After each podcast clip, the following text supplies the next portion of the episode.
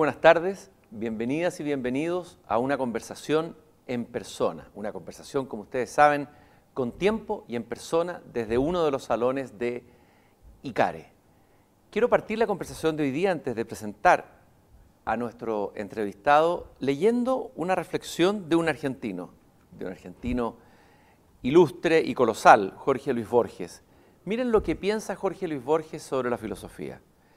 Basta con decir que si soy rico en algo, lo soy más en perplejidad que en certidumbre.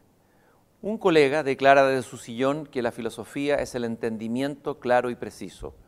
Yo la definiría como la organización de las perplejidades esenciales del hombre. Y más adelante, en, en, otro texto, afirma, yo diría que ninguna otra cosa es exactamente otra, que todo es individual, que cada momento de nuestra vida es individual. Los diccionarios son simplemente ayudas para la comprensión, pero no corresponden a la verdad. La verdad es arte más misteriosa y una prueba de ello, una suficiente prueba, es que existe un sistema organizado de perplejidades sobre el mundo que llamamos, no sin alguna pedantería, filosofía, dice Borges. Interesante, define la filosofía como una organización de las perplejidades esenciales del hombre. En la mitología que tenemos de Buenos Aires, los chilenos pensamos que los cafés de Buenos Aires están llenos de psicoanalistas y de filósofos, o sea que la gente mientras se toma un café conversa de filosofía. Por eso nos ha traído siempre esa ciudad. Y hoy día tenemos un argentino en el estudio, un filósofo, un profesor de filosofía, Alejandro Vigo, que enseña hoy en Chile, y eso es un regalo para nosotros, una suerte para nosotros, en la Universidad de los Andes. Alejandro Vigo profesor y licenciado en Filosofía de la Universidad de Buenos Aires, doctor en Filosofía por la Universidad de Heidelberg y ha sido académico de la Universidad Católica y de la Universidad de Navarra. Y actualmente trabaja en el Instituto de Filosofía de la Universidad de los Andes.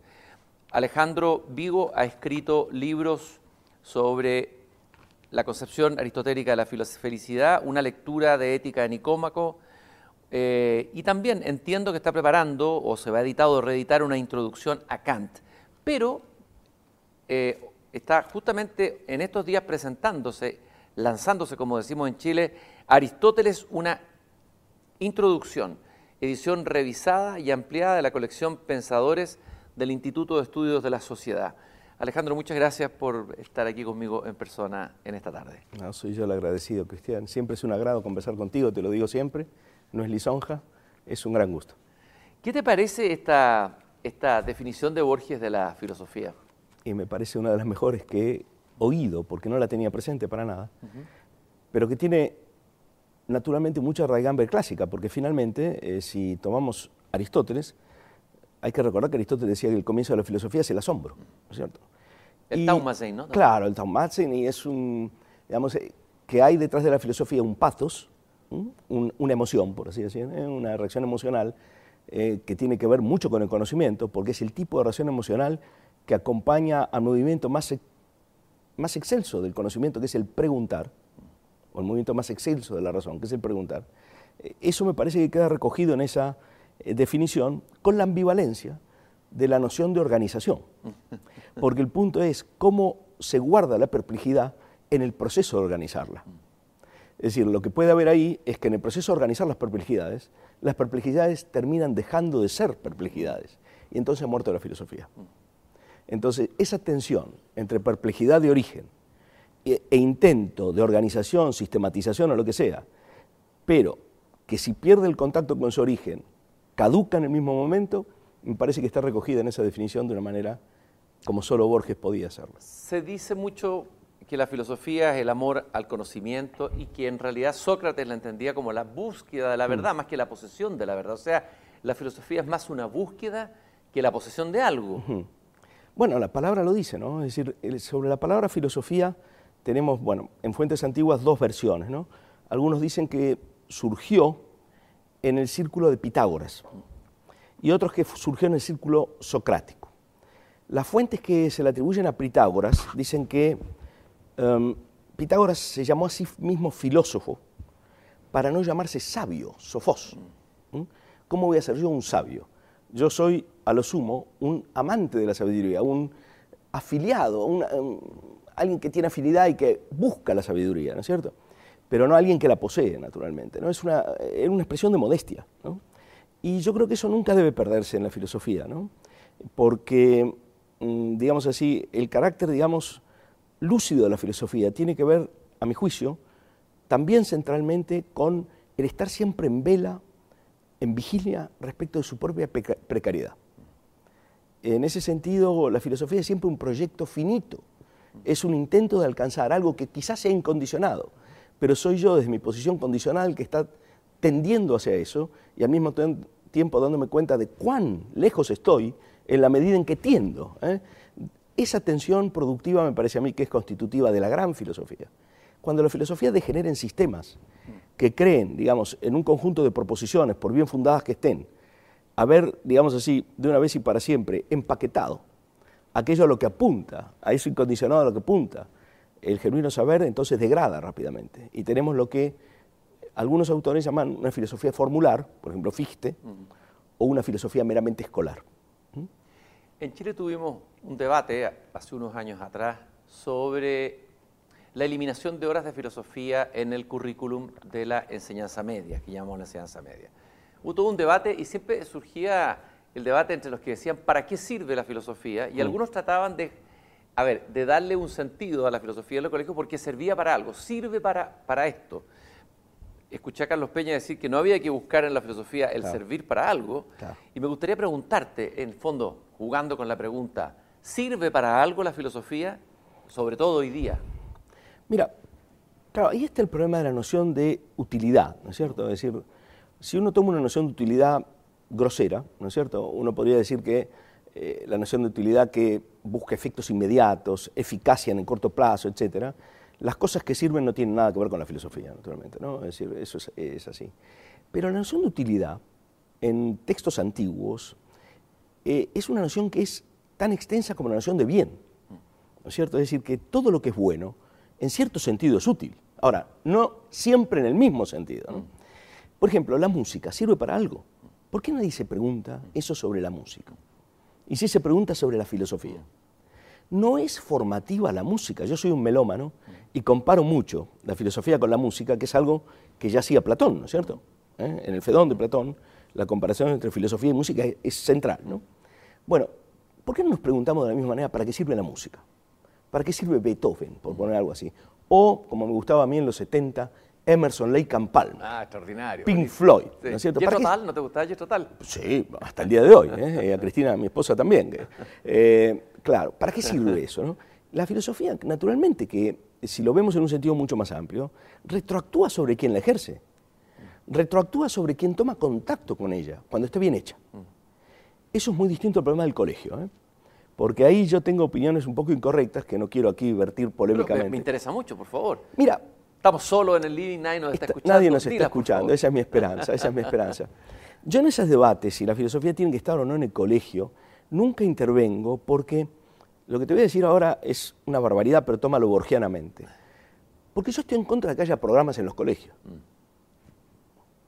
O sea, si yo en una utopía borgiana, libertaria rara, ¿no es cierto?, medio anarquista, pero yo no actúo en política, digo, bueno, ¿qué eliminarías tú si llegaras al gobierno, el Ministerio de Educación, no la educación. Perdón, esto me va a ganar muchos enemigos, ¿no? Pero, ¿por qué? Porque yo creo que los currícula educativos tendrían que estar, digamos así, articulados según los intereses de la gente, ¿no? Básicamente. Yo estoy convencido que en un marco de no coacción, la filosofía tendría gran cantidad de gente interesada por ella. Si además ofreciéramos filosofía de la manera correcta, que es leyendo, interpretando grandes textos y preguntándonos o tratando de ejecutar las preguntas que esos textos plantean y tratan de elaborar. Si nosotros ponemos un programa donde se dice que hay que estudiar desde Tales hasta Hegel en cuarto medio, y entonces lo que tenemos son que uno le dice al alumno, mira, Tales pensaba que todo es agua. Uno dice una locura, pero no lo declara porque... Eh, pero viene Anaximandro y le dice, no, no, todo no es agua, todo es lo indefinido. Y otro dice, no, todo es aire. Esa galería de opiniones conduce a un escepticismo acerca de ¿para qué está todo esto? ¿Por qué me hacen estudiar una galería de opiniones descabelladas en las cuales no hay hilo conductor? Esa manera enciclopédica, burocratizada, y además coactiva de presentar la filosofía, a mi juicio le ha hecho un daño terrible, terrible. Tenemos pocos alumnos de filosofía en las universidades, ahora hay más, en buena medida también por la idea que se llevan de la filosofía, muchas veces por la enseñanza media, no por los profesores, ¿eh? estoy haciendo una salvedad ahí, ¿no? sino por el tipo de programa que presentamos ahí. Alejandro, y ahí sería interesante comparar cómo se enseñaba la filosofía en el momento más auroral dentro de la historia de la filosofía en Occidente, el momento griego. Eh, se contaba que Sócrates andaba, no sé, casi a pata pelada por los arrabales de la ciudad conversando con sus discípulos eh, eh, en la Academia de Platón. También eran conversaciones en, lugares abiertos, el Liceo de Aristóteles, más abierto todavía, las caminatas peripatéticas. O sea, era una filosofía que se hacía caminando al aire libre en un diálogo. No, no era el profesor que enseña una materia de filosofía. Claro. Sí, efectivamente, la filosofía surgió en la conversación. Eso. Hay una carta de Platón, la carta séptima, que no se sabe si es auténtica, porque tú sabes que en la antigüedad... la famosa carta séptima. Claro, en la antigüedad las cartas se falsificaban mucho. De hecho, la única carta dudosa es la séptima de Platón, el resto son apócrifas. Y la séptima está en discusión. ¿no? Pero en la carta séptima se dice ahí que el filosofar eh, no puede consistir sino en lo que ahí se llama la sinusía, la, convivencia y la conversación. Es decir, no puede haber otra manera de acceso a eso. ¿Cómo es la palabra en griego? Perdón, repite. Sun usía, el, estar unos con otros. Sun usía. Eh, entonces, ¿qué es la conversación o la convivencia? Y que se filosofa con amigos, básicamente. Mm. Con amigos. Ahora, naturalmente, eso no es una, actitud, una actividad puramente amateur. Eh, digamos como, bueno, vamos al bar y filosofamos, porque eso también es una forma degradada de, mm. eh, de esto, o es una forma lícita, pero que no alcanza ningún relieve técnico. Pero ciertamente, una filosofía que no sea dialogada, yo pongo este ejemplo, digamos. Uno puede tomar un texto como un texto de Descartes, para poner un ejemplo eh, canónico. Si uno al alumno del secundario le presentara ese texto bien, desde dentro, viendo cuáles son las preguntas que hay, cómo Descartes elabora la manera de abordarlas, los intentos que da para responderlas, etc., con eso está cumplido. Bastaría un solo texto bien leído dialogando sobre el texto, de tal manera hacerlo entrar al que quiere enterarse de qué va esto, eh, en la lógica inmanente del filosofar. Kant decía que no se aprende filosofía, se aprende a filosofar. Y eso se hace con los textos, dialogando sobre los textos y planteando las preguntas. ¿no? Yo haría, abogaría por una, esa forma de, enfocar el asunto. Eh, ¿Cómo llegaste tú a la filosofía? Tú eres un estudiante, entiendo que dudaste entre la astronomía, leí por ahí, y la filosofía, y, en vez de quedarte contemplando el cielo o estudiándolo, te fuiste a las estrellas eh, filosóficas, a ver, al cielo o al Olimpo de los filósofos. ¿Cómo, se produce giro? ¿Quiénes hay? ¿Hay un primer encuentro, un profesor? Un, ¿Cómo es curioso lo que me pasó ahí. A ver, es verdad, yo a los 15, 16 años dudaba entre estudiar astronomía o filosofía. Después descubrí que los primeros que se llaman filósofos, tales, etcétera, eran astrónomos. Ah. Y que astrónomos, no en el sentido actual, ¿no? y que se caía, está la famosa anécdota que cuenta Platón de, Tales, ¿no? que por mirar al cielo se cayó en un pozo y una, una sierva, una muchacha joven, tracia, le tomó el pelo. ¿no? Eh, yo dudé entre astronomía y filosofía, naturalmente. Ahí hay algo que tiene que ver con la actitud contemplativa, ¿no es cierto? Con el hecho de decir, bueno, ver al mundo como espectáculo en cierta forma, ¿no? Ver, decir, ¿de qué va esto? ¿no? Eso hay algo en común ahí.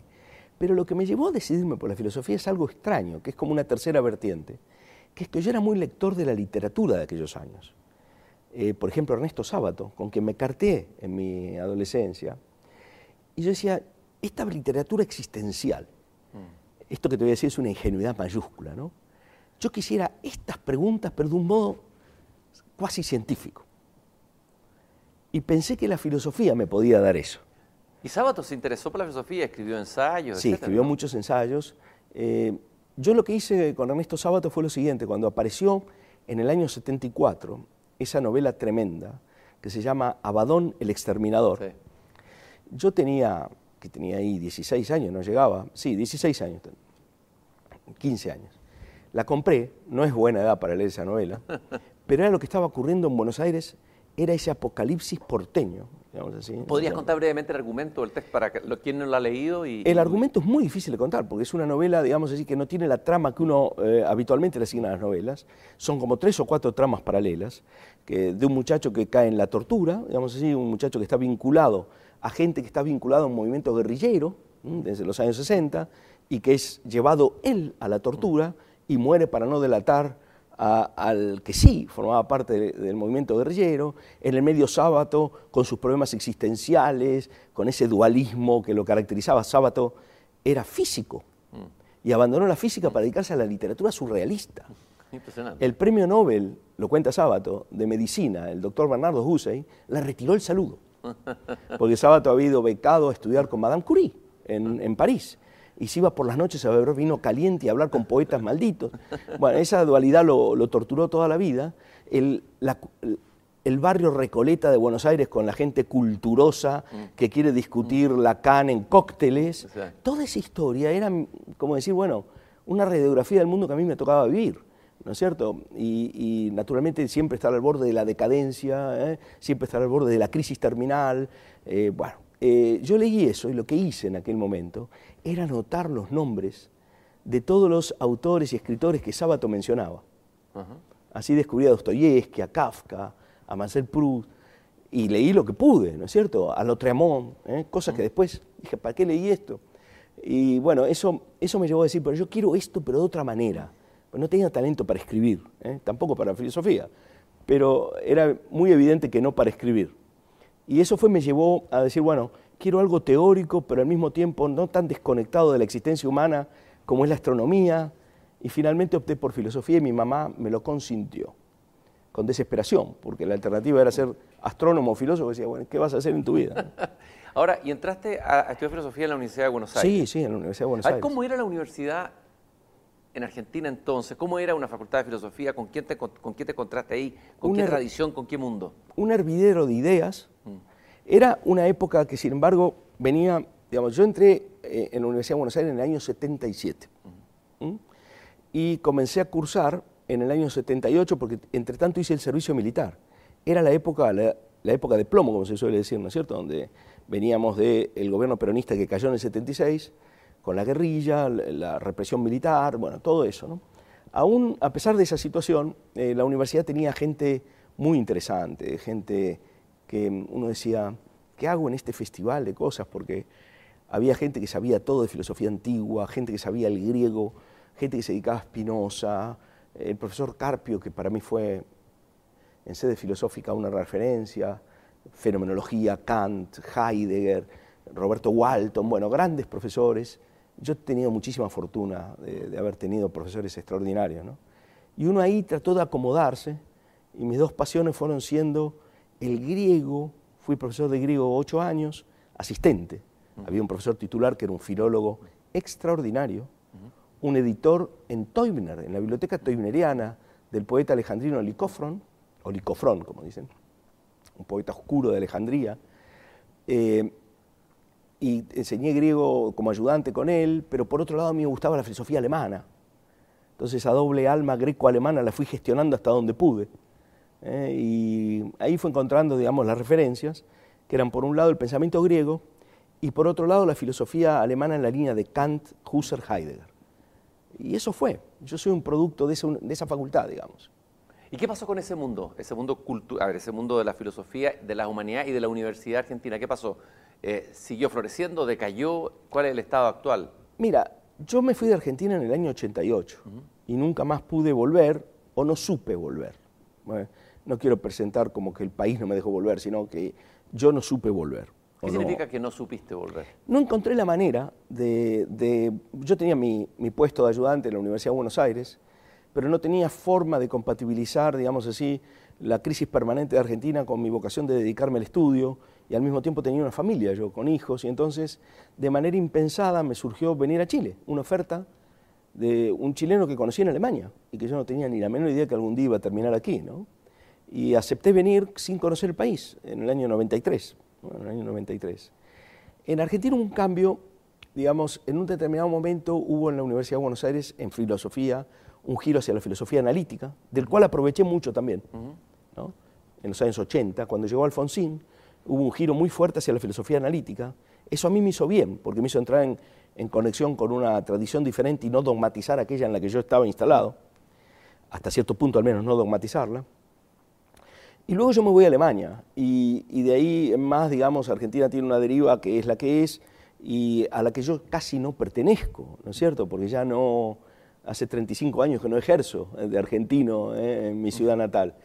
Y ejerzo argentino en otros lugares donde todo el mundo dice que me queda el tono, pero, pero bueno, estoy trasplantado en cierta forma. Ahora te viniste a Chile, a esta Finisterrae, donde uno podría decir la filosofía es casi un milagro, son flores escasas, más que una tradición, un cultivo, un tejido. O sea, hacer filosofía aquí ha sido casi heroico y ha, habido grandes profesores de filosofía. Pero ¿qué te pasó con, a ver, qué es lo que encontraste en Chile? que Mira, nosotros veníamos en ese momento, digo nosotros porque en ese momento me vine con mi esposa y nuestro primer hijo. Eh, después tuvimos un hijo en Chile, también hay un hijo chileno en la familia. Eh, nosotros en aquel momento eh, tuvimos la posibilidad de venir a Chile. Yo vine a dar un curso eh, en enero del año 93 para ver si firmaba contrato o no. ¿Y cuál era el punto? No nos veíamos en Alemania, ¿no es cierto? Yo tuve alguna posibilidad de quedarme más tiempo ahí, pero familiarmente no nos veíamos ahí. Yo te voy a confesar que intelectualmente tenía la, certeza de que no tenía grandes cosas para aportar en un lugar donde está todo hecho todo absolutamente hecho. Y yo soy de alma profesor. Yo no me considero un filósofo. Yo soy alguien que ha tratado de ser profesor de filosofía y de serlo decentemente. Y el desafío, Argentina no veíamos cómo volver. Yo tenía una cátedra, una, una cátedra no, sino un puesto de profesor asistente en Buenos Aires, me lo habían prorrogado un tiempo, pero con eso no podía mantener a mi familia. Y aquí me ofrecieron en aquel momento una jornada completa, con una carga, digamos, docente razonable, y con la posibilidad de investigar lo que yo quisiera. Y dije que sí. Y mi esposa, me, en conjunto dijimos que sí. Y descubrimos Chile, que es el lugar donde yo pasé mis mejores años. Y por eso volví. El Chile de los años 90, yo llegué a Chile en el 93, septiembre del 93, si no recuerdo mal. Te voy a contar una cosa que es anecdótica. Piensa que un argentino se encuentra con esto que te voy a contar. Yo bajo al metro de Santiago y veo que una marca alemana, si no me equivoco era Roventa, le puso un cartel de publicidad que decía Ich liebe dich, Foxley. Te amo, Foxley. Una marca alemana decía Te amo al ministro de Hacienda. Piensa en argentino eso. Que alguien le declara amor a un ministro de Hacienda. Yo dije, ¿pero qué es esto? Esto es surrealista, ¿verdad? Eh, y en Chile fuimos descubriendo, digamos, que esa cosa chilena del saber hacer institucional, de la no permanente guerra de todos contra todos, hablo del Chile que yo conocí, eh, del respeto, del hecho de que cuando uno llegaba como argentino, está esa cosa típica folclórica, pero al mismo tiempo había un, cierto plus de creer que eras más de lo que eras, que uno tenía que estar todo el tiempo diciendo, no, no mire, yo en realidad, ¿no?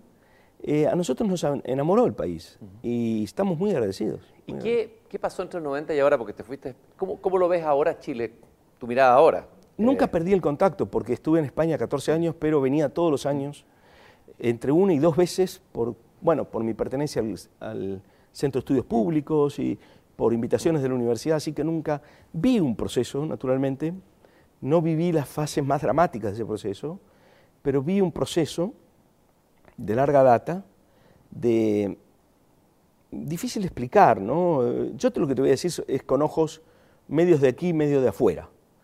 Eh, quizá esa dualidad sirva de algo, o quizá no. Eh, lo que yo vi es un proceso en que ciertamente había un cambio de fase en el país, porque los procesos de desarrollo naturalmente o cambian de fase o se agotan, eso no es un problema chileno, ¿no es cierto? Vi un deterioro muy grande del clima de discusión público, que es para mí lo peor que ha pasado, ¿no? pero que no es un fenómeno exclusivamente chileno, es un fenómeno mundial la crispación del espacio público que se ve hoy en Europa, en los Estados Unidos, donde una turba invadió el Capitolio, ¿no es cierto? Y otras muchísimas cosas. También golpeó muy fuertemente en Chile. Eh, vimos desaparecer ciertas cosas de respeto cívico que eran la marca distintiva de este país, el activo más importante del país, que no es un país rico en recursos, comparativamente. Era un país rico en instituciones y en virtudes cívicas. Eso se deterioró bastante, pero bueno, pero yo soy muy esperanzado de que el, país tiene recursos, digamos así, morales como para eh, reencauzar varias cosas. Y nada, eh, no creo que sea tan grave tampoco. Quiero decir, eh, hay que poner esto en un contexto que es lo que está pasando en todas partes. ¿Y ese origen, la crispación y el deterioro del espacio público, de la discusión pública a nivel mundial y global, incluyendo acá, ¿cuál es, cuál es el origen, crees tú? Hay una reflexión tal vez más filosófica. Eh, bueno, pero yo soy un aficionado en todas estas cosas, lo que te voy a decir es una es doxa pura, o sea, opinión, mera opinión. ¿no? Yo no sé si hay un origen, no sé si hay un origen, creo que hay una constelación de cosas, donde seguramente hay factores más importantes que otros, ¿no? pero un solo factor no creo que explique esto. ¿no? Eh, hay cuestiones que tienen que ver, me parece a mí, con eh,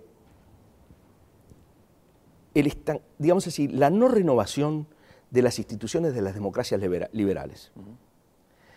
La pérdida de contacto con la ciudadanía, la formación de élites políticas cada vez más distanciadas de lo que está pasando en la calle. Eso pasa en Europa exactamente igual, ¿no es cierto? El encapsulamiento de las élites, la pelea entre miembros de las élites que nadie comprende en esos términos hacia afuera. El hecho de que las generaciones más jóvenes son las que mejor han vivido en la historia de los correspondientes países, pero tienden a dar por sentado ese estándar de bienestar, que es un proceso terrible, porque tú tiendes a dar por obvio lo que ha sido una conquista, digamos así, eh, civilizatoria. El bienestar es una conquista civilizatoria, no meramente material. Porque si estas cosas, eh, digamos, que estamos diciendo no cuadran, vuelve la miseria por razones que son culturales, no económicas necesariamente, ¿no? Y luego la aparición de las nuevas tecnologías que han sido un catalizador, digamos así, brutal de la inmediatez de la crispación. O sea, una crispación al cuadrado, donde la potencia que la eleva al cuadrado es la inmediatez de las reacciones. Hoy día todo el mundo vocifera a la primera de cambio. Obviamente lo que uno dice a la primera de cambio nunca tiene calidad. Mm no es un problema de ciertas personas, porque uno dice, a ver, las personas que están en Twitter no es un tipo de persona. Si uno se pone a discutir así, uno va a decir ese tipo de cosas. ¿Por qué? Porque eh, no sé cuántos caracteres son, pero son dos renglones lo que uno puede escribir. Y tiene que responder inmediatamente, porque ya lo atacaron inmediatamente. Y además hay un público expectante. Eh, mirando todo eso. Y entonces uno tiene eh, que, ganarse el favor de esa gente. O sea, quién gana y quién pierde en un intercambio. Mm. Bueno, naturalmente eso empieza con una barbaridad, sigue con un insulto y termina con una amenaza a muerte. Naturalmente, esa es una lógica. Uno ve cómo gente culta o incluso políticos destacados han escrito atrocidades en Twitter. Barbaridades que ahora nadie resiste un archivo de Twitter, porque si van 10 años atrás dijo una cosa que no... Y no se borran además. Claro, y no se borran. Eh, eso ha sido también muy impresionante. Yo no tengo nada de eso, yo lo veo un poco de afuera, pero yo le he aconsejado a mucha gente cercana, no haga eso, no haga eso. Uno de los deterioros, dentro de lo que tú estás diciendo, ha sido el deterioro del diálogo. Eh, se ha hablado mucho que en Chile se ha perdido la capacidad de dialogar, si es que alguna vez la hubo. Humberto Giannini, filósofo chileno, dedica un capítulo entero en la eh, en una filosofía de lo cotidiano al diálogo, a explicar qué es el diálogo, qué es la conversación. Hmm. ¿ya? Em, y dice cosas muy bonitas sobre la conversación, que es la forma más alta de la hospitalidad humana, etcétera, etcétera, etcétera. A ver, tú escribiste una columna por ahí sobre Gadamer, por ahí te escuché hablar de Gadamer. Eh, yo creo que Gadamer podría servirnos, nos podría dar elementos para entender lo importante que es el diálogo, en qué sentido, y eh, qué nos puede aportar Gadamer a la mirada sobre eso, sobre el deterioro del diálogo y qué consecuencias tienen en una sociedad. Muchísimo. Eh, a ver, Gadamer, yo tuve la oportunidad de conocerlo personalmente, no lo traté con frecuencia. Sería bueno que explicaras quién es, así de forma pedagógica, como buen maestro que eres. Sí, no, bueno, yo, yo me doctoré con un discípulo de Gadamer. ¿Ya? El que me dirigió a mí la tesis es un discípulo directo de Hans-Georg Gadamer. Gadamer, a su vez, es un discípulo de Heidegger. ¿no? Y Gadamer es, si lo queremos decir en una forma de eslogan, que siempre será corregible, algo así como el padre de la hermenéutica contemporánea, ¿no es cierto? Eh, obviamente eso es, una, es inexplicable sin Heidegger, pero mm, Habermas, una vez, eh, para explicar la relación entre Gadamer y su maestro Heidegger, dijo que la hermenéutica gadameriana era la urbanización de la provincia heideggeriana, ¿no? Como dicen, empezar eruptivo, digamos así, eh, ese nervio filosófico de Heidegger, que tenía algo que ver con lo agreste, con lo ancestral, con lo que, digamos, no era eh, presentable en sociedad desde el punto de vista urbano, Gadamer había logrado aprovechar lo mejor de eso, pero urbanizándolo, mitigándolo en una cierta dirección. Sería bueno que explicaras cuál es el giro hermenéutico, importante para quien no sabe entenderlo bien en la filosofía contemporánea. Bueno, eh, déjame decirlo en tres palabras, quizá, eh, no quiero ser muy eh, largo, muy denso, pero veamos esto. La hermenéutica tiene una historia, digamos así, que se remonta a la antigüedad, naturalmente, pero la hermenéutica contemporánea eh, es un fenómeno, digamos así, post-hegeliano, posterior a Hegel. Tiene que ver con la tradición del romanticismo, de la teología, Schleiermacher, luego autores como Dilthey, y finalmente la irrupción de la hermenéutica contemporánea de la mano de Gadamer, Heidegger y otros. ¿Qué es lo esencial de eso? Poner en el centro del interés filosófico la problemática vinculada con los fenómenos de comprensión. ¿Mm? Hermenéutica como teoría de la comprensión. Y el correlato de la comprensión son las estructuras de sentido. Lo que se comprende es sentido. En, en la filosofía prehermenéutica, muchas veces se operó como si todo el problema del conocimiento estuviera vinculado con los actos de carácter objetivante, por ejemplo, el ver, ¿cierto? El ver y el juzgar sobre lo visto. Eh, entonces, ese modelo más bien visual y eh, tendencialmente objetivante pone como entre paréntesis los fenómenos más complejos, que son los fenómenos de comprensión. ¿No es cierto? Nosotros cuando vemos, no simplemente estamos tratando con datos sensibles o con algo dado simplemente ahí, sino que estamos tratando además con un contexto dentro del cual está inserto eh, nuestro ver. Por ejemplo, yo voy al, banco, suponte cruzo la calle y viene un auto, claro que me estoy rigiendo por el ver, pero estoy comprendiendo todo el contexto de una manera mucho más global que hace referencia también a mis propósitos, a, lo, que, a, lo que estoy tratando de hacer, etc. Bueno, tanto Heidegger como luego Gadamer han puesto en el centro de la problemática filosófica las, eh, todo lo que tiene que ver con los fenómenos comprensivos. Por ejemplo, leer un texto es un fenómeno inmediatamente comprensivo. Uno ve letras, pero eso no es leer. Leer un texto tiene que ver con algo muy complejo, que es que uno, ya Schleiermacher lo había descrito así, uno va de una anticipación de la totalidad del sentido del texto a las partes y de las partes a la totalidad, corrigiendo de ida y vuelta. ¿eh? Entonces uno va leyendo una novela y, por ejemplo, todavía no se entera de la trama y va corrigiendo sus hipótesis de interpretación a medida que lee. Todo eso es mucho más sofisticado que meramente tomar nota de algo. ¿no? Bueno, la filosofía contemporánea ha puesto muy en el centro del interés esa problemática y Gadamer ha sido probablemente el pensador decisivo en la segunda mitad del siglo XX acerca de eso. ¿Y qué aporta Gadamer en relación al diálogo y la conversación? ¿Por qué es tan importante? Porque Gadamer es el gran rehabilitador de Platón en sede hermenéutica. O sea, Gadamer hereda de Heidegger esta visión según la cual, digamos así, la problemática de la comprensión no es un problema especial de las ciencias del espíritu, como decía Dilthey, sino que el comprender es algo que penetra toda la vida humana. Eso lo hizo Heidegger.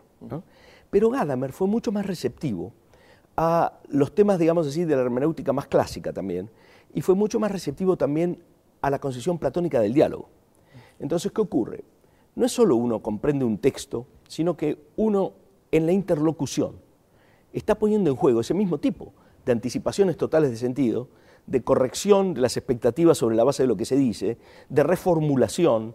Entonces, la idea platónica del pensar, que es dialógica, Platón define el pensamiento con el modelo del diálogo, transponiéndolo al interior del alma, y dice que el pensamiento es el diálogo del alma consigo misma. Quiere decir, todo pensar es un dialogar ya sea en sede real de diálogo como ahora, o en sede monológica, donde si no hay un aspecto de alteridad, no hay verdadero pensamiento. Entonces, es una oposición al modelo monológico del pensar, eh, pensando, digamos, tomando en cuenta que el pensar siempre implica este momento de autodistancia, digamos así, contar con una segunda voz, que puedo ser yo mismo eventualmente, pero que es el componente crítico reflexivo. Sin eso no estoy verdaderamente pensando. Entonces, Gadamer ha sido un gran teórico de eso y un gran eh, cultivador de esa actitud en su vida. Porque ese ha sido un hombre dialógico hasta donde yo lo pude percibir. O sea, Gadamer conversaba con todo el mundo, hasta con un estudiante insignificante como era yo a los 29 años. Sigo siendo insignificante, pero yo no tengo 29 años. y, me dijo, ¿dónde viene usted? Bueno, es decir, era una persona que tenía esa, ese mm, talante, digamos así, ¿no? Eh, y tal vez uno de los rasgos de nuestro tiempo, perdón, de hoy, de nuestra forma de comunicación, ha sido el deterioro de esa, esa ética del diálogo, ese etos del diálogo, esa, eh, eh, es decir, ¿y, qué significa ese deterioro para el ser humano, para lo humano? Yo pienso que es un deterioro brutal ese, que tiene unos costos en nivel civilizatorio enorme. O sea, yo siempre estuve muy, mm, ¿cómo te diría?, preocupado por la idea de que la barbarie no es algo lejano. Es una amenaza permanente en la que se puede recaer en muy pocos pasos si uno descuida ciertas cosas que son bastante sutiles, bastante etéreas, muy frágiles. Una es el etos dialógico. Eso me parece a mí una cuestión eh, muy importante. ¿no? Déjame volver a hacer una inflexión o un inciso platónico aquí. Nosotros tuvimos modelos dialógicos de la racionalidad en el siglo XX por doquier, porque la importancia de esto se advirtió desde muchos ángulos. ¿no? Pensemos mismo eh, en Habermas o, Apple, la escuela de Frankfurt, ¿no? que tiene una extracción distinta a la de Gadamer, pero que también reivindica modelos dialógicos de la racionalidad. ¿Cuándo esto adquiere un carácter utópico? Que a mi juicio es lo que me distancia un poco de los modelos habermasianos, etc. En pensar que el diálogo puede fundarse a sí mismo. Que digamos así, que el diálogo, que a partir del diálogo se puede derivar incluso la ética. Platón era más mesurado en esto, y Gadamer yo pienso que también. Platón entendía que el diálogo presupone una ética. Si uno no entra al diálogo con un etos verdaderamente dialógico, si uno entra al diálogo haciendo como que dialoga, pero intentando en todo momento defender lo mismo que decía al comienzo del diálogo, y sobre todo tratar de que el otro no se lleve la palma en el diálogo o algo así, en realidad no hay verdadero diálogo. El verdadero diálogo es cooperativo, pero para eso hay que tener cierto acuerdo en que eso es importante, en que la orientación hacia una verdad buscada en común es estructurante de ese espacio dialógico, y si eso se pierde de vista, no hay genuinos diálogos. Lo que es superposiciones de monólogos, con vistas a un tercero, a un tercero. ¿Puedo decirte algo más sobre esto? No quiero aburrir. En Platón en su diálogo magnífico se llama Gorgias, contrasta dos situaciones de este tipo. La verdadera situación dialógica, que es la que propone Sócrates, y la situación forense. En la situación forense hay dos partes que están enfrentadas y hay alguien que le da la razón, un tercero, que debería ser imparcial. Y eso es un juego de suma cero. Si gana A, perdió B. Y el que da razón es el tercero que incluso puede ser un jurado colectivo, pueden ser 500 eh, personas, como los condenaron a Sócrates, ¿no? 500, no un solo juez, ¿no? Pero hay que ganarse el favor de ese. Entonces uno no dialoga jamás con la otra parte. Uno a la otra parte no le puede conceder absolutamente nada, porque la victoria sobre la otra parte es mi salvación, naturalmente, y el que dice quién ganó y quién perdió es un tercero. En ese diálogo, Sócrates dice que eso no tiene nada que ver con lo que él quiere hacer. Dice, no, yo no te voy a poner a ningún testigo como no seas tú mismo, ¿eh? el interlocutor. Si tú no me das razón, no vale. Y si yo no te doy razón, no vale. Acá no hay que pensar en terceros a ver quién ganó. Piensa tú en nuestra manera de escenificar la racionalidad crítica en programas de televisión. Dos partes y se hace una votación a ver quién ganó o cosas así. Ahí, es en esos espacios no puede haber. Bueno, estaba pensando, propósito lo que estás diciendo, en el proceso que estamos viviendo en Chile, el proceso constituyente, lo que está ocurriendo en la convención. Una de las cosas que se ha dicho que ha habido déficit de diálogo. Es decir, eh, que el problema de origen ahora de la constitución, eh, la otra antigua tenía otro problema de origen, es que no ha nacido de un diálogo genuino, o sea, de un diálogo como lo entiende Gadamer, un diálogo como lo entendía Platón, o sea, un, el, este etos del diálogo. Probablemente sea utópico pensar que la política puede funcionar 100% según ese modelo. ¿no? Es decir, lo que tenemos nosotros en la realidad política es un mix bastante indiscernible de defensa de causas y defensa de intereses propios. Entonces, ahí estamos en una zona gris, ¿no es cierto? Ese es mi gran problema, de por qué yo soy descreído borgiano con todas estas cosas y eh, no estoy eh, generalmente eh, cerca de gente que defiende visiones que a mi juicio son un poquito idealizadas de cómo se da esto en la esfera política, pero manejémonos en los grises, ¿no es cierto? No, no hagamos buenismo desde el punto de vista de lo que puede ser una discusión política. Si falta algún espacio al menos de convergencia de intereses, si uno no se da cuenta de que finalmente, aunque sea por razones espurias, cuando se está gestando una cosa tan importante como esa, no puede haber vencedores y vencidos en el sentido trivial del término, ¿no es cierto? Lo que tiene que haber son concesiones mutuas y no puede haber maximalismos mm. ¿eh? de ninguna de las partes, porque entonces lo que va a ocurrir es que no va a haber equilibrio y si no hay equilibrio no va a haber perdurabilidad.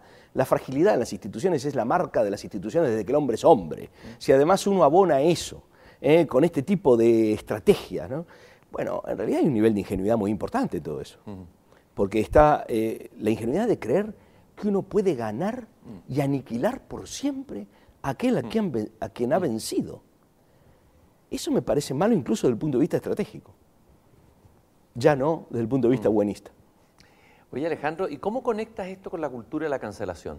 Del que has hablado, te, he oído hablar en, distintas entrevistas. Bueno, ese es un, también un fenómeno con el que estamos confrontados que es realmente alucinante. ¿no? Sobre todo es alucinante porque ocurre en los lugares donde se debería preservar la cultura, en las universidades.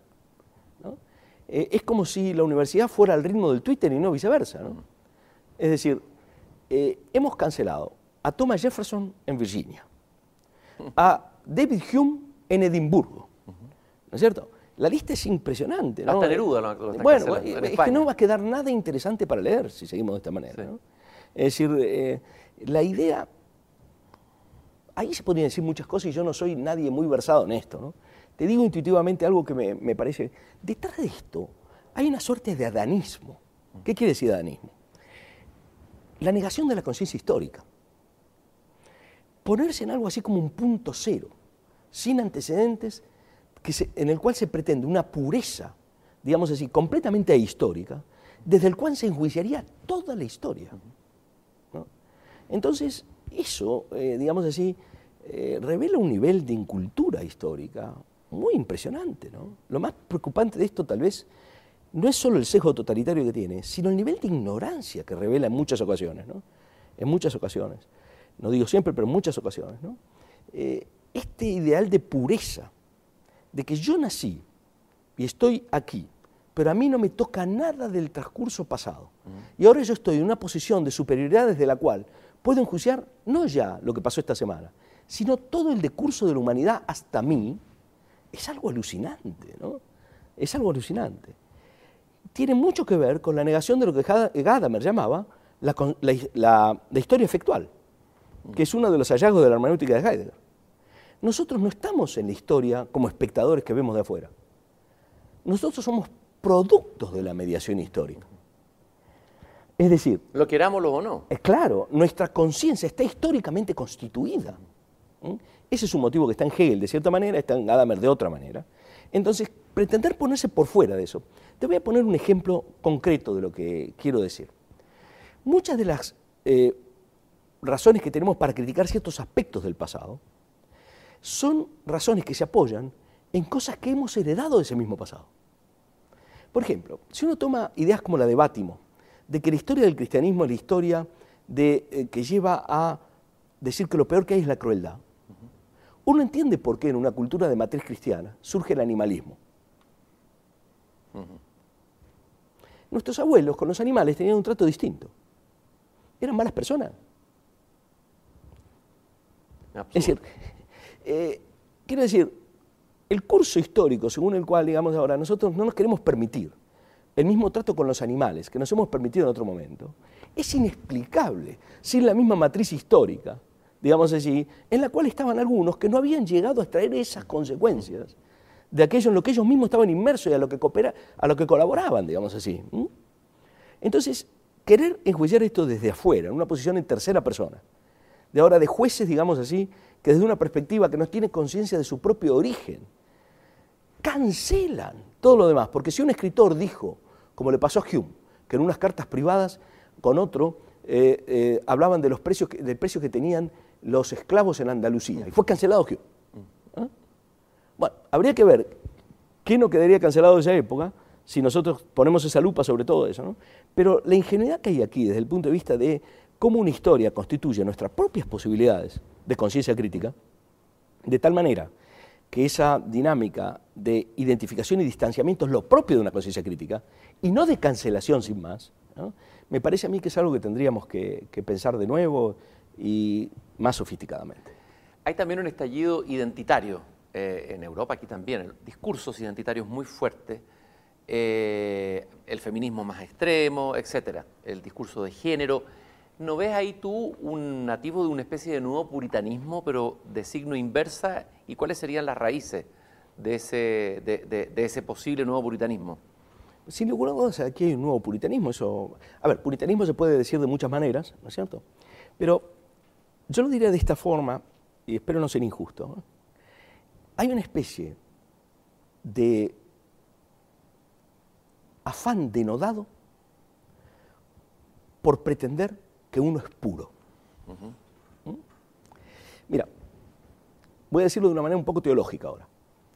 Hay un dogma de la fe católica, que fue el último, digamos, si no estoy mal informado, es el último sancionado en el siglo XIX, que es el dogma de la Inmaculada Concepción. ¿Mm? Según ese dogma, María, como estaba predestinada ¿eh? providencialmente a ser la madre del Salvador, estuvo preservada de los efectos del pecado original, ¿no es cierto? Bueno, hay gente que piensa la política en esos términos. Por ejemplo, en España, los pactos de la Moncloa fueron un acuerdo. Como fueron un acuerdo, fueron una transacción. Como fueron una transacción, tienen pecado de origen. Aquí se habla de cocina. Cocina. Entonces, eso está manchado en su origen. Entonces viene ahora una generación y dice, nosotros no queremos existir en una atmósfera, digamos así, que no resiste el test de pureza, el test de la blancura.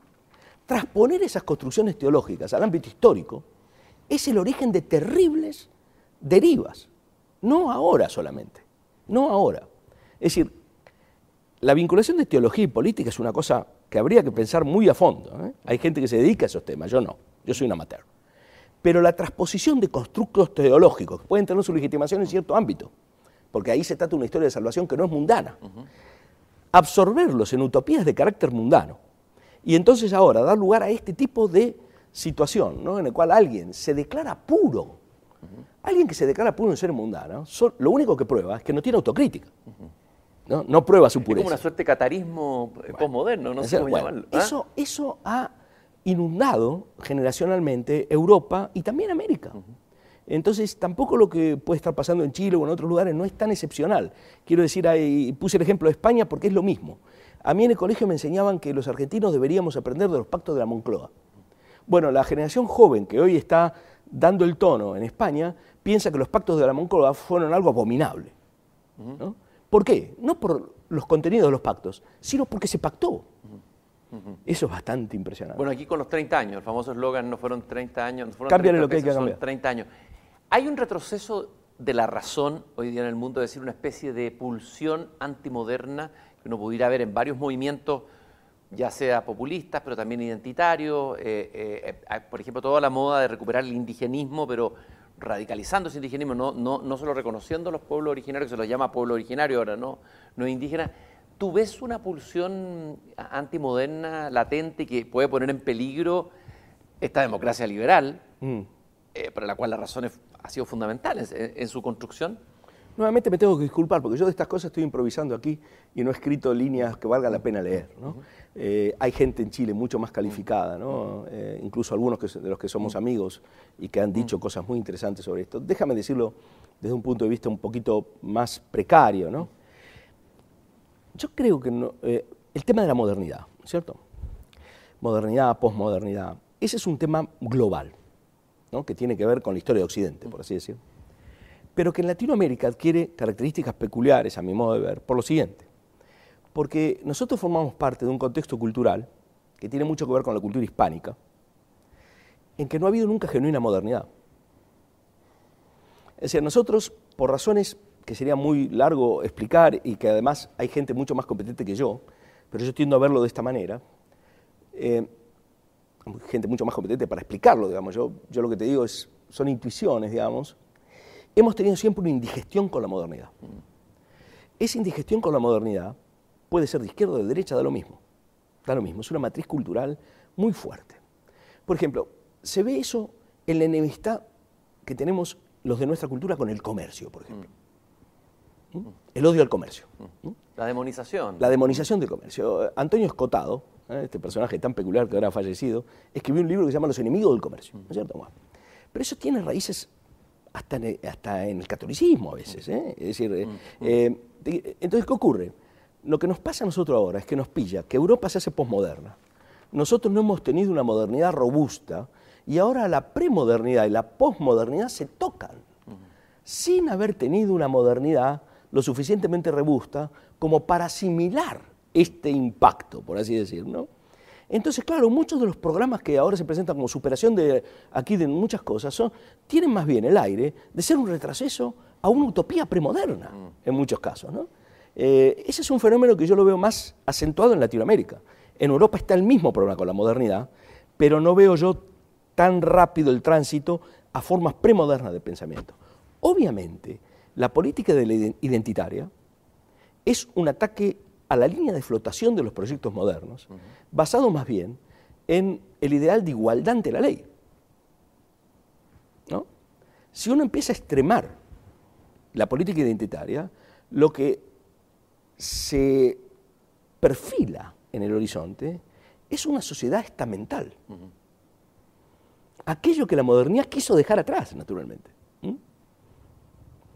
Yo en este sentido creo que tenemos que ser muy autocríticos, porque yo he notado incluso en la, tradición de la gente con la que yo más eh, tengo contacto, etcétera, siempre cierto tic eh, de tirria con la modernidad. Yo en ese contexto soy un defensor de la modernidad. No en abstracto, pero en ese contexto soy un defensor de la modernidad. No porque sea un iluminista, digamos así, pero creo que tenemos que, que recuperar en sede posilustrada aquello que es imprescindible de la ilustración. ¿Qué es aquello? Bueno, el ideal de la racionalidad, por ejemplo. Consciente, sin embargo, del peligro que lleva la identificación de la racionalidad con la racionalidad técnica. Esa es una experiencia que los ilustrados no podían tener. digamos, la ilustración tenía por delante el problema de la técnica planetaria y a qué conducía, y la posibilidad de devastación del mundo gracias a la técnica, y la actitud de servir, servir de la técnica, por así decir, respecto de intereses totalitarios y políticos. Nosotros no podemos, eh, digamos así, puentear esa experiencia. Tenemos que incorporarla a nuestra recuperación de la racionalidad. Pero lo que no podemos dejar, digamos, como punto de orientación, es eh, la idea misma de racionalidad, que era lo que estábamos discutiendo. Una racionalidad que es dialógica, donde cierta manera de igualdad entre los interlocutores, interlocutores tiene que estar vigente y un gran etcétera. Entonces, una recuperación, digamos, de ese ideal occidental de la racionalidad en sede posilustrada me parece urgente. Habermas y el que después fue papa, Joseph Ratzinger, discutieron mucho sobre esto. Qué interesante. En un cambio muy claro, porque Habermas estaba consciente de estas cosas en sus años más avanzados, digamos así, y Ratzinger tenía el mismo problema a la vista. Vamos a hablar de tu libro Aristóteles, una introducción. Vamos a hablar de Aristóteles. La primera pregunta que te quiero hacer Alejandro, es, a ver, eh, eh, ¿por qué puede tener sentido o tiene sentido leer, releer, estudiar? Sobre todo tú te has dedicado muchas horas a estudiar Aristóteles hoy. O sea, uno podría decir una curiosidad arqueológica, filosófica, porque es un filósofo aparte de una historia, pero ¿tú crees que hay algo en Aristóteles que tenga eh, vigencia potente o que pueda interpelarnos desde el pasado o, remecernos? O, a ver. Supongamos que fuera arqueológico. Y la arqueología no es algo digno. Sí, por supuesto. Claro, uno aprendería, no, yo sé que tú piensas eso, pero te quiero decir, ahí nos aparece el nuevo problema de la discusión sobre lo útil, ¿no? Es decir, hay gente que son arqueólogos y, que van eh, eh, y hacen excavación, y esto sería una arqueología más económica, porque no, necesito excavar, pero no es meramente arqueológico, naturalmente. Ahí está nuevamente lo que, eh, la, sombra de Gadamer, ¿no? Es decir, estos autores que llamamos canónicos, algunos dicen clásicos, han concitado el interés de buena parte de las mejores cabezas de la tradición occidental durante 24 siglos, en el caso de Aristóteles. ¿Por qué pasa eso? Porque es un autor que misteriosamente ha tenido el potencial, desde sus textos, de interpelar y decirle cosas relevantes a las preguntas que plantean las distintas épocas. Entonces, Aristóteles hoy es un interlocutor imprescindible en nuestros problemas, digamos así, cómo pensar la racionalidad, cómo pensar la ciencia, qué cosas cómo pensar la política, etc. Obviamente yo no soy defensor de ningún seguimiento dogmático de Aristóteles. Esto creo que no hace falta aclararlo. Pienso que es perderse un interlocutor de primera clase, de primera clase, que por lo tanto un interlocutor que lo obliga a uno a superarse, eh, prescindir de autores como Aristóteles, Platón y otros muchos. ¿no? Eh, no hay hora dedicada a Aristóteles que sea una hora perdida, a mi juicio. ¿eh? Ahora, uno tiene que ponderar esto con otros autores, la vida es breve, ¿no? pero estoy convencido de que vale la pena de todas maneras. Ahora, Aristóteles es, casi un, personaje colosal, es decir, tiene tantas dimensiones, escribió sobre tantas cosas, desde zoología, biología, psicología, política, ética, sentó las bases de muchas de estas disciplinas, fue, dio mm. pasos, saltos cuánticos en el desarrollo, de, que llega a sorprendernos hoy. ¿Cómo pudo haber un ser humano eh, eh, eh, que llegó a ser incluso un profesor particular, se dice, de Alejandro Magno, entre otras cosas, ¿cómo pudo haber habido un, pensador así? Es decir, eh, yo me atrevo a decir un iluminado en el buen sentido de la palabra, digamos. Eso es difícil de contestar. Eh, eh, con Alejandro Magno las malas lenguas dicen, ¿no? ¿Quién le enseñaba a quién? ¿no? Porque Alejandro Magno a los 13 fue, según las fuentes, fue alumno de Aristóteles, a los 16 gobernaba el mundo, ¿no? Entonces, ¿quién habrá sido el profesor y el alumno ahí, ¿no? Aunque era un genio de otro tipo, ¿no? Pero, ¿cómo aparece alguien como Aristóteles? Bueno, es muy difícil de saber eso, pero había un contexto, naturalmente. Es decir, Aristóteles eh, también es deudor de un contexto, ¿no? que es el contexto de la ilustración griega, la llamada ilustración griega, el siglo de Pericles. Aristóteles no es, no es un pensador del siglo V, no es un, alguien que haya vivido y actuado en el siglo V, del siglo IV, pero eh, el siglo V griego, que es en realidad un siglo V ateniense fundamentalmente, eh, ahí surge, digamos así, no la filosofía, que es del siglo VI y que surge en las colonias, la filosofía griega no surge en Atenas, no surge en la metrópoli, surge en las colonias. Primero en Asia, ¿no es cierto? Y del otro lado en Italia, la Magna Grecia. Y llega a la era de la edad de, Atenas. ¿eh? Pero ahí hay un siglo de las luces, ¿no es cierto? Donde están los trágicos, los sofistas, Platón y Sócrates, ¿no? Y Aristóteles es un muchacho de provincias que llega a estudiar a el lugar donde está la creme de la creme, como dicen los franceses, ¿no? Es decir, enviado ahí para estudiar, prometía aparentemente el muchacho, pero el contexto es muy importante. Ahora, Aristóteles evidentemente tiene un talento eh, absolutamente descollante, ¿no? Porque ese contexto tampoco explica lo que hizo Aristóteles, ¿no? Es un elemento fundamental. Y evidentemente Aristóteles, eh, ya Platón, eh, según alguna fuente, pero no está muy acreditado, se le llamaba la luz de mi academia, ¿no? Pero el apodo que tenía Aristóteles, ese está más certificado, era el lector. Parece ser que era el que en la academia se iba siempre a donde estaban los libros y, hablaba poco, bueno, un muchacho de provincias, ¿eh? un macedonio, para alguien de Atenas es un cuasi bárbaro. Mm. Hay que verlo también. Está ahí al lado de los frigios eso. ¿eh? Alejandro, eh, estaba pensando que en, elementos que nos... A ver, Aristóteles nos habla desde el pasado a problemas que tenemos que resolver hoy. Hoy día en Chile estamos discutiendo una constitución y se piensa que la constitución es un texto mágico que puede... Hay una ilusión, en Latinoamérica ha habido mucho de eso, ¿no? Y hay una constitucionalitis, dijo por ahí un columnista, eh, incluso ha despertado en Chile la, esperanza, el anhelo de que la constitución eh, va a cambiarnos la vida.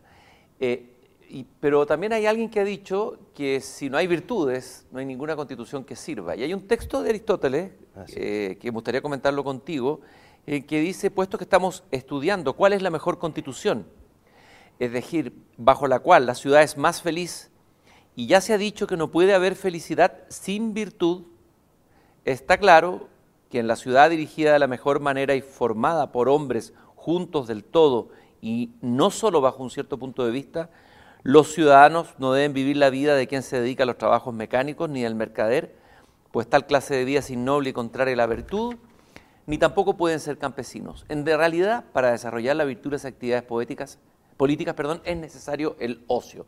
Lo primero es la afirmación que no puede haber felicidad sin virtud. Así es. Y hay dos palabras que son claves que me gustaría detenerlo. La felicidad en Aristóteles y la virtud, que es un catálogo genial, brillante, insuperable. Te digo algo sobre eso, pero me dejas también decir algo sobre el lado B del texto, sí. que también comparece en esa cita. Sí. Entonces, efectivamente, eh, la, la, noción de felicidad que Aristóteles desarrolla es muy impresionante porque Aristóteles elabora una noción de felicidad que algún autor ha llamado normativa, no meramente conativa, es decir, no es una noción que tiene que ver solamente con la satisfacción de necesidades cualesquiera, sino que tiene que ver más bien con eh, el pleno desarrollo de aquellas capacidades que tienes por dotación natural en cuanto eres un ser humano, ¿no es cierto? Entonces un ser humano, eh, naturalmente que tiene ciertos placeres muy inmediatos a los que puede dedicar su vida, pero es una pérdida dedicarse la vida a eso, porque cuando uno dedica toda la vida o pone el eje de su vida en esas cosas inmediatas, lo que ocurre es que se pierde de acceder a las cosas que no solo son mucho más interesantes, sino que al cabo terminan siendo también más placenteras, ¿no es cierto? Porque las comidas producen indigestión, pero gozar de un concierto, eso, ¿no es cierto? Es otra cosa. ¿eh? Eh, de tal manera que eh, esa visión de la felicidad es muy impresionante porque conecta dos cosas que a los oídos actuales parecieran ser contradictorias. Porque uno piensa, oye, las virtudes son los deberes, lo que tengo que hacer, mm. lo que tengo que cumplir, mm. esa visión victoriana de la virtud, la, chica virtuosa, todo eso. Y por otro lado, ¿qué tiene que ver eso con mi felicidad? Mi felicidad está allí donde yo me puedo desentender de las virtudes, ¿no? Y Aristóteles muestra una síntesis ¿eh? de esas dos nociones, pensando la virtud, digamos así, y la felicidad con su raíz común, que es, digamos así, las capacidades que nos hacen ser seres humanos, la capacidad de pensar y comprender y de hablar, de comunicarnos eh, de manera inteligente por vía del lenguaje. Efectivamente, Aristóteles, sin embargo, piensa que eso no es un problema meramente ético, o dicho de otra forma. Aristóteles establece una continuidad muy fuerte entre ética y política. Eso tiene sus restricciones históricas. Lo que Aristóteles tematiza ahí son unidades políticas que son las ciudades-estados, muy pequeñas. Aristóteles escribe eso cuando la polis ya ha caído. Esta es la gran paradoja. Eh, la polis es como lo griego, los imperios son lo bárbaro, pero la polis ya ha caído en la época de Aristóteles. ¿no? Y él viene de un imperio y era visto por los atenienses como alguien del imperio, de la corte de Macedonia que nos ha sojuzgado. se tuvo que ir cuando murió Alejandro de Atenas porque le querían hacer un juicio de impiedad. Aristóteles. O sea, habría terminado como Sócrates. Y claro, dijo, no tendréis otro Sócrates, le adjudica una fuente. Mm.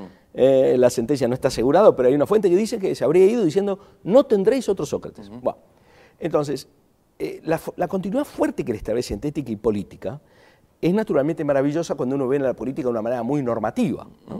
Pero por otro lado, tiene el problema de ese texto que tú me has mencionado, que dice, bueno, pero esto no se pueden dedicar los que hacen trabajos manuales, son los que tienen ocio. Es decir, no todo el que está en la polis es ciudadano. Las restricciones que Aristóteles establece a la noción de ciudadanía son, a mi modo de entender, restricciones que no son legitimables en contexto actual. No, evidente que no. Bueno, entonces, ¿qué ocurre? Nosotros tendríamos, digamos, que ver esto con el lado A y el lado B. ¿No es cierto? ¿Cómo rescatar una visión, digamos así, de la política que no esté totalmente desligada de un ideal del florecimiento humano de carácter ético, pero en sede contemporánea, con estados que son enormes, con eh, diversidades eh, tremendas al interior de esos estados. Eh, y ahí yo creo que el constitucionalismo tradicional ha dado pasos importantísimos, porque esas constituciones que son más minimalistas eran intentos de dar un conjunto de garantías mínimas, ¿no es cierto?, que abran espacios de juego para hacer posible, dentro de ese espacio civilizado, la tarea de buscar cada quien y con sus amigos y con sus socios, etcétera, la felicidad, ¿no es cierto? La, conexión con la felicidad nunca desaparece, pero hemos bajado un pelín la apuesta. ¿Puedo decir algo más muy breve sobre esto? Pero de luego. Es lo siguiente. Eh, estas constituciones que estamos imaginando nosotros, tú partiste por ahí, ¿no? ¿No tendrán algo de reflejo de el dominio irrestricto del pensamiento técnico. No son constituciones esencialmente técnicas, sino políticas. ¿Por qué quiero decir? Esto es interesante, a ver, explícalo bien. Porque son constituciones que pretenden resolver los problemas de una vez y para siempre a través de un aparato de medidas que además no está probado que se van a, a conseguir esos objetivos. Pero el modelo de pensamiento que hay ahí es como si fuera más que de una constitución en sentido clásico, el de un manual de instrucciones de un artefacto. La sociedad ahora tendría que cumplir con ese formulario y estaría garantizada la felicidad a nivel individual y colectivo. Esa es la sustitución de la frónesis aristotélica, de la, de la racionalidad práctica, la sabiduría práctica, por el pensar técnico. Yo me temo que no solo hay una constitución, como dijo el comentador, constitucionalitis, sino que esa constitucionalitis, si es una enfermedad, es porque es de raíz eminentemente técnica, no prudencial. Pero esto es solamente una y ahí, sospecha. Y ahí se está perdiendo toda esa otra dimensión que Aristóteles coloca en el centro. A ver, ¿qué es lo que, qué es lo que se pierde en, ese racionamiento técnico, en esa lógica técnica? ¿Qué, parte, qué, es lo que de la, vida se pierde? Bueno, probablemente se pierde lo más importante, que es lo que no se puede conseguir con, criterios técnicos de eficacia. Es decir, la eficacia técnica es el, digamos, es el modelo interpretativo de los programas modernos de racionalización del mundo. ¿Mm? Programas eh, integrales de racionalización. La idea que tenemos nosotros es que si podemos garantizar control sobre todas las esferas de la vida, nos irá mejor. Entonces, tenemos burocracia de segundo o tercer nivel que están haciendo planes integrales. ¿Cómo tiene que ser el mundo en el año 2050? Decimos cosas así, ¿no es cierto? Claro, después pasa algo y nadie estaba preparado para lo que pasó mañana, no en el 2050. esa manera de pensar, y en eso Heidegger ha sido alguien que advirtió cosas muy importantes, ha impregnado de tal manera la racionalidad política que hoy podríamos decir que no tenemos política en el sentido clásico. Lo que tenemos es una sustitución técnica de la política. Ahora, una política que no sea técnica es una política que sabe que de modo abstracto no se puede hacer mucho y que por lo tanto tiene que estar muy consciente de la precariedad de sus propios medios. ¿Cómo puede ser que los gobiernos nos prometan la felicidad? A lo sumo pueden prometer que no nos van a impedir demasiado buscarla, ¿no es cierto? Aquí yo tengo una beta borgiana. Es decir, si alguien me dice, bueno, yo voy a hacer lo menos posible para, para que usted eh, no sea impedido en tratar de ser feliz en este valle de lágrimas, yo le creo algo. Si me dice que me va a garantizar la felicidad a mí y a todos los demás, empiezo a sospechar. Ahora, uno podría decir, todo esto que tú estás diciendo se acerca mucho a lo que es la matriz del pensamiento liberal. Eh, en ese sentido, hay una vertiente, o sea, el liberalismo estaría bastante cerca de esta mirada no, no tecnificadora de la política, ¿no? Yo soy un liberal clásico, digamos, ¿no? Lo he sido siempre, eh, por reacción a mi procedencia argentina. Ser un liberal en Argentina es ser un tipo que está fuera de la órbita. Ahora hay una especie de surgimiento liberal medio raro también, pero... O liberalismo extremo. El claro, ahora hay otras libertario. cosas. sí, eh, y a la manera argentina, que todo es exagerado, ¿no es cierto? Pero yo he sido liberal porque no me quedó más remedio, digamos, ¿no? Es en, en, la meca del populismo, en la meca de mi reacción fue que muy jovencito leí autores liberales y dije, no, eh, el problema de fondo acá es esto, ¿qué tenemos que pedirle a las instituciones políticas y, a la, institucionalidad jurídica en una sociedad? Es decir, no sobreestimar la eficacia del derecho tampoco. ¿Mm? Es decir, el derecho es una institución muy importante, pero es una institución que tiene límites clarísimos en su eficacia. Creer que uno dictando normas y cuerpos normativos que son catálogos infinitos de deseos va a garantizar la consecución de esos objetivos es realmente de una ingenuidad muy grande, ¿no? ¿Por qué puede pasar eso? Entonces, ¿qué modelo de racionalidad está operando detrás de esos programas? Mi sospecha es que es un modelo de racionalidad que no es nada original, que es nada más que el impacto del dominio avasallante de la racionalidad técnica sobre la esfera pública. Pensemos que hoy la burocracia se maneja con, todos, con esos criterios, son todos agregados estadísticos y tratar de maximizar respecto a agregados estadísticos, ¿no es cierto? Entonces, eh, la deliberación política se ha convertido más bien en un juego de decir, bueno, ¿qué me dicen las estadísticas? ¿Qué me dicen las encuestas? ¿Qué pasó con el PBI? ¿Qué pasó con esto, lo otro? Y ahora yo soy responsable de todo, además. Porque si yo digo que el Estado va a garantizar todas esas cosas, no hay situación que no sea política. Eso explica también la inestabilidad permanente de los gobiernos que todo lo quieren garantizar. Te puedo poner un ejemplo. Claro. Cuando nosotros vivimos con mi familia en Alemania cuando cayó el muro de Berlín. ¿Te es la cosa, Sí, claro, es la cosa más fuerte que a mí me tocó. Qué impresionante. es lo más fuerte que me pasó en la vida desde el punto de vista histórico. ¿no?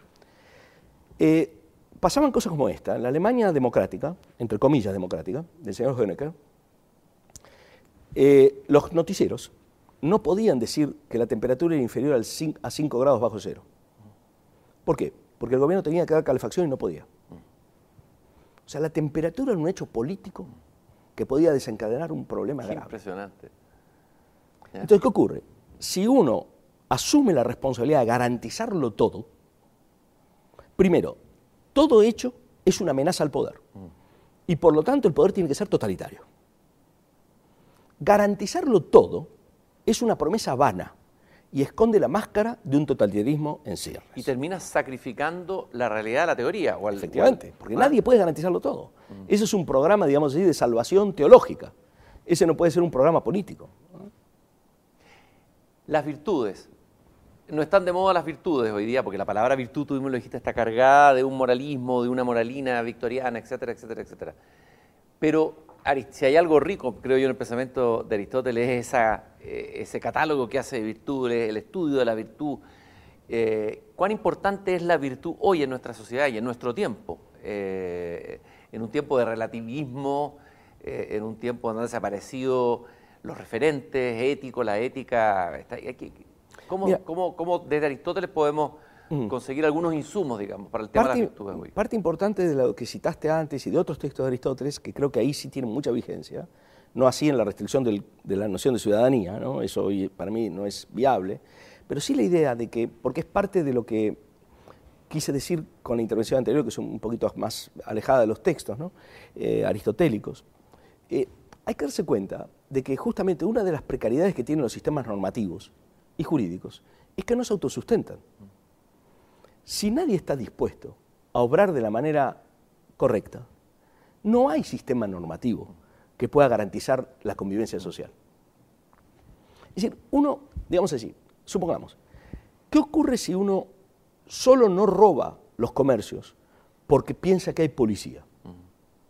¿Mm?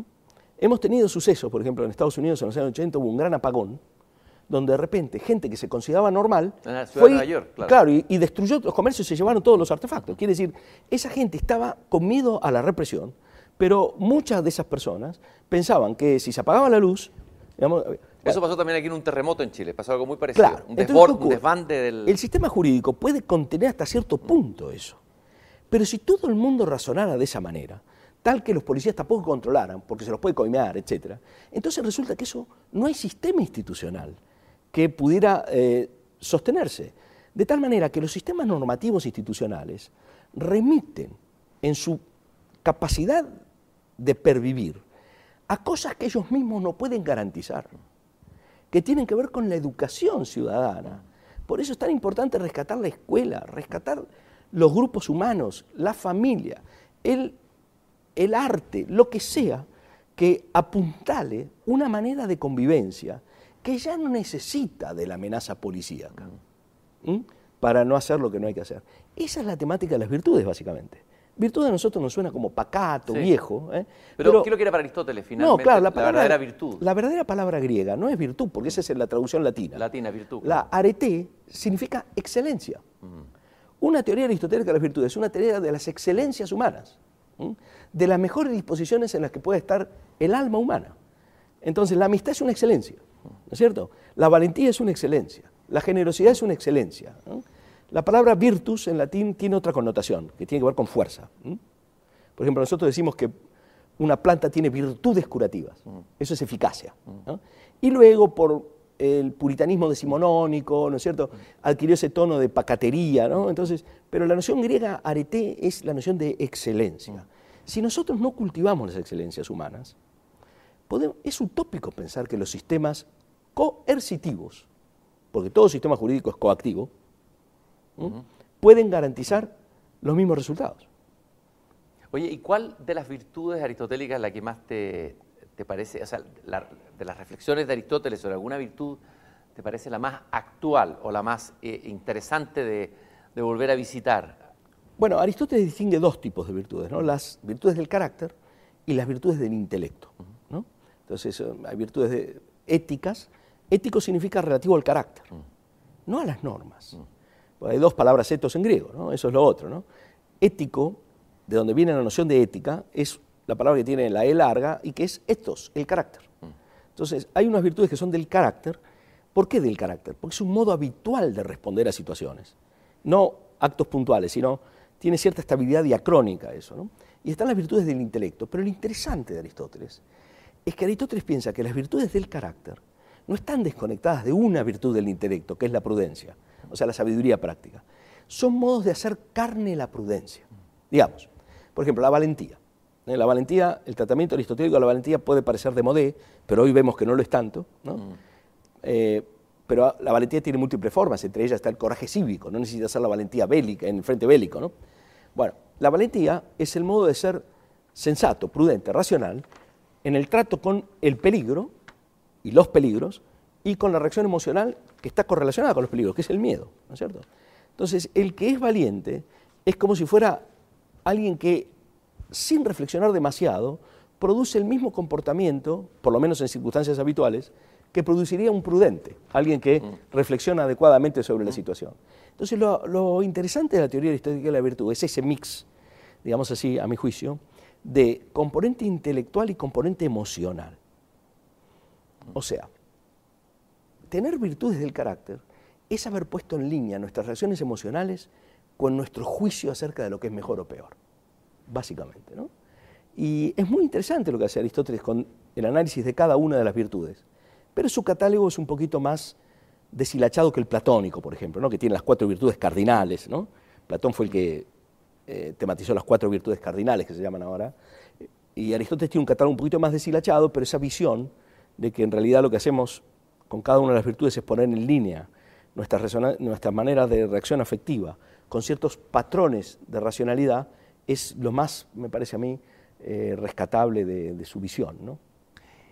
Por último, Alejandro, quisiera preguntarte algo eh, que tú señalaste en un artículo que publicaste en la revista de libros de Mercurio que me pareció muy interesante, El mito del Estado, ah. sobre un pensador Ernest Cassirer. ¿ah? A propósito de las amenazas sobre las democracias liberales que se sienten hoy día en el mundo, que ya es un diagnóstico compartido, eh, de alguna manera uno podría decir hay tendencias míticas y tendencias racionales, una tendencia hacia el mito y otra hacia el logo, haciendo, simplificando. Pero algo ha pasado, una cosa es el mito, el mito en los mitos, la dimensión estética, incluso religiosa antigua, mm. y otra cosa es cuando el mito irrumpe, entra en, eh, eh, la política. O mm. sea, y, el daño que puede producir eso en, la, A ver, y yo creo que ahí hay un tema muy, muy contemporáneo y muy actual. y me gustaría que lo desarrollaras brevemente, los peligros de la mitología política y del mito en la política hoy. Mira, dos palabras sobre Cassirer muy brevemente. Cassirer era un filósofo neocantiano que defendía el ideal de la ilustración. Fue un gran estudioso del Renacimiento también, ¿no? Pero era de la generación que estaba quedando obsoleta cuando advino la generación de Heidegger. Casi de Heidegger tuvieron una tremenda polémica sobre Kant, que en primera, en primera vuelta la ganó Heidegger. A lo largo del tiempo Heidegger terminó desdiciéndose, pero nunca se lo dijo a Cassirer, ¿no? Pero fue el que, estaba quedando obsoleto con una nueva generación de docentes jóvenes que abjuraban de todo ese ideal del profesor burgués mm. alemán de la generación anterior. ¿no? Eh, la recuperación de Cassirer hoy tiene que ser, yo pienso, la que te decía antes, un Cassirer recuperado en sede post-heideggeriana, mm. no la vuelta sin más a Cassirer. ¿no? Heidegger ha marcado también muchas veces la conexión entre Estado, mito, etc. ¿no? Mm. De otra manera que Cassirer. Hay algo que tiene que ver con que la fundación de los estados, por lo menos como ocurrieron en Roma, etc., tienen algo de componente poético, mm. mitológico. Eso se ve en la República de Platón, pero se ve en la Eneida y Virgilio, en, todas partes. O sea, claro. Es decir, el Estado se funda en cierta forma poéticamente. Mm. Poéticamente, ¿no? Eh, claro, pero ¿qué pasó en el siglo XX con eso? ¿Qué es lo que le preocupa a Cassirer? Bueno, la antigüedad puede ser vista en términos de mito y logos, y el mito es una estructura de racionalidad, pero en, la, en sede moderna, que es en sede técnica además, la utilización del mito ya no es la que tenía en la antigüedad, sino que el mito está puesto al servicio de racionalidad estratégica, que es de origen técnico. Entonces, ¿qué ocurre? El mito nacional socialista era un mito en sede técnica, en sede técnica. Entonces, eh, ahí lo que tenemos es la fundamentación, digamos así, la, no la fundación poética del Estado, sino el refrendo poético de un mito estatal de carácter técnico totalitario. ¿Mm? Ese diagnóstico de Casir a mí me parece muy importante, muy importante, por lo que decíamos antes acerca de lo que sería hoy la reinterpretación técnica de toda la política, y la necesidad, sin embargo, de darle un amparo mitológico a esos programas. Fíjate lo que está pasando y la combinación que hay de programas de mitología ancestral con intentos de dominación integral. Es decir, si atendemos a uno solo de los aspectos, creo que no vamos a percibir ¿Cuál es el campo de fuerza en que se está moviendo toda la discusión ahora? Perdona que lo aterrice tan violentamente, pero uno podría decir que el peronismo ha articulado algo así, ¿no? Un mito. El peronismo ha sido. Eva Perón. El eh, peronismo ha sido siempre el gran productor de mitología en la Argentina contemporánea. Es decir, piensa tú, por ejemplo, el papel que ha tenido en el peronismo la muerte y los muertos. No hubo gobierno peronista que no anclara de alguna manera su legitimidad en un muerto. En el primer gobierno peronista, el segundo fue Eva Perón. En el segundo gobierno, en el tercer gobierno peronista fue Perón. Luego fue Néstor Kirchner, etc. La necesidad de anclar eso, bueno, eso es muy argentino, esa cosa, algunos dicen que tiene que ver con la herencia napolitana que tenemos. Yo en mi familia tengo gente no napolitana, pero del sur de Italia. Debemos echar la culpa a eh, Nápoles. Yo bromeando siempre digo que los italianos del sur trajeron ese componente a la Argentina. Pero eh, claro que hay ahí algo de ese tipo, ¿no? Pero desmarcándolo del peronismo, que porque tampoco quiero caerle exactamente, eh, muy duramente a ellos, el punto es que, ¿qué tenemos aquí? Que un programa de racionalización integral no se justifica a sí mismo en términos de racionalización integral sino que tiene que estar refrendado por la apertura de un, horizonte que es de carácter mitológico. Eso pasó también con los mitos positivistas. El mito de que el, avance de la técnica... El mito progreso, en Claro, claro. Entonces el programa puede ser de racionalización integral o de control total del Estado, eh, de la sociedad por parte del Estado. Pero el anclaje, digamos, y el refrendo, y de alguna manera la justificación en términos de vocación o de horizonte es de carácter mitológico, naturalmente.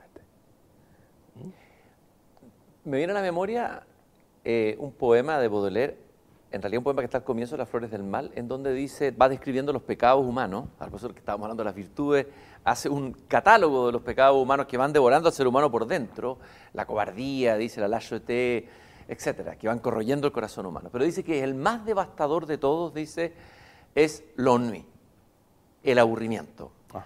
Y te leí también una columna muy interesante ya que estamos hablando de hacer un diagnóstico más de la filosofía de nuestra modernidad que nos toca vivir, esta relación entre aburrimiento y sujeto moderno. Ah, el sujeto moderno que somos todos. Nosotros somos, querámoslo o no, el nuevo sujeto moderno. Brevemente me gustaría que me, explicara eh, esta relación entre aburrimiento y modernidad y qué consecuencias tiene. Bueno, eso tiene que ver con la tesis de un amigo mío, que es un erudito impresionante, eh, ruso, pero que enseña en Nueva York, Dimitri Nikulin que yo lo he traído a Chile un par de veces, años A, y lo llevé a España también, porque es un hombre de un saber enciclopédico, además de una, persona entrañable, eh, que ha publicado un libro recientemente que se llama La crítica de la razón aburrida. Y él tiene una tesis muy radical ahí, ¿no? Yo ah, dejo una nota de distancia en algún momento que su, presentación de la modernidad tiene aspectos que pueden ser cuestionables, pero eso siempre ocurre en estas construcciones de conjunto. Lo que a mí me interesa es que se pueda aprender de lo que él hizo. Mm. Y Nikulin eh, diagnostica eso. ¿Por qué? Porque él es un gran helenista, es un hombre que conoce muy bien el mundo antiguo. Y una de las cosas que hizo es un libro extraordinario sobre la comedia. Un libro que se llama Comedia seriamente, o sea, la comedia seriamente tomada.